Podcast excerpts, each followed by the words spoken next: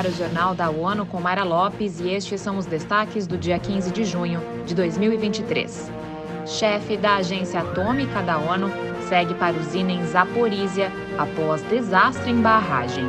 Mais de 80% das pessoas com casos severos de saúde mental estão sem tratamento.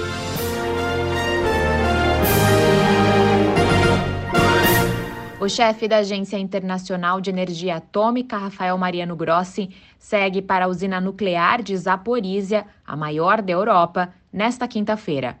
Mariano Grossi se reuniu esta semana com o presidente ucraniano Volodymyr Zelensky. Após o encontro, ele voltou a destacar os riscos que a instalação está sendo exposta. Em sua rede social, Grossi afirmou que apresentou para as autoridades ucranianas um programa de assistência baseado em técnicas nucleares nas áreas de saúde humana e animal, segurança alimentar e água potável, bem como na avaliação da saúde de infraestruturas críticas após a inundação. As Nações Unidas marcam neste 15 de junho o Dia Mundial da Conscientização sobre o Abuso de Idosos. Eleutério Guevani tem mais informações.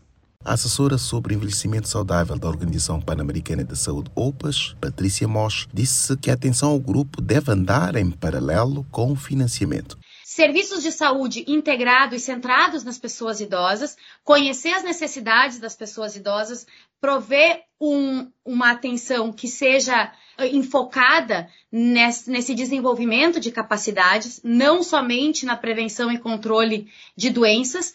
E a quarta área de ação, uh, proporcionar cuidados de larga duração, de longa duração, para as pessoas que precisam. Da ONU News em Nova York, Eleutério Gavan.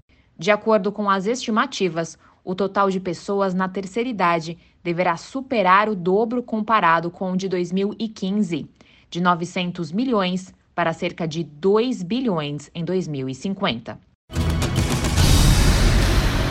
Elevar o tema da saúde mental na esfera nacional e incluí-lo em todas as políticas, aumentar o financiamento para a área e reforçar serviços de prevenção do suicídio. Essas são algumas das 10 recomendações recebidas pela Organização Pan-Americana da Saúde para melhorar os índices de saúde mental nas Américas. Vamos ouvir Mônica Grayley. Na semana passada, uma equipe de especialistas apresentou o relatório Uma Nova Agenda para a Saúde Mental na Região das Américas, em Washington, sede da OPAS. O diretor e médico brasileiro Jarbas Barbosa falou à ONU News sobre a urgência de medidas nessa área. A pandemia é, ressaltou muito a, o problema da saúde mental em toda a região.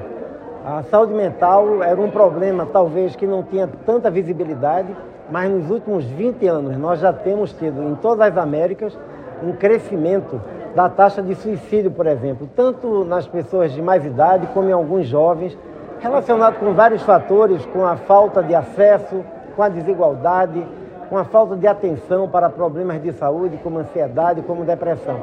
Da ONU News em Nova York, Mônica Grayley.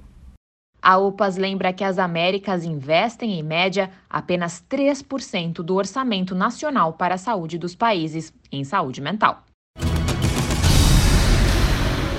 O Banco Mundial aprovou um empréstimo de 77 milhões de euros para apoiar a revitalização do centro histórico e do quarto distrito de Porto Alegre. O projeto, a ser implementado com a Prefeitura da capital gaúcha, fará investimentos para melhorar a acessibilidade e promover o desenvolvimento inclusivo e sustentável da região. Mais detalhes com Mariana Serati. A gerente do projeto no Banco Mundial, Emanuela Monteiro, detalha esses investimentos. O projeto será um catalisador de uma transformação já iniciada, ampla e de longo prazo da área central de Porto Alegre. Atuará nas áreas de mobilidade urbana, redução de riscos de alagamento no quarto distrito, criação e melhoria de espaços públicos e áreas verdes, além de promover reformas de equipamentos públicos e edificações históricos referenciais. O projeto será cofinanciado pela Agência Francesa de Desenvolvimento, do Banco Mundial para a ONU News, Mariana Serati. Porto Alegre também iniciou a preparação de um plano de ação climática com o objetivo de reduzir as emissões de gases de efeito estufa em 50% até 2030 e alcançar a neutralidade de carbono até 2050.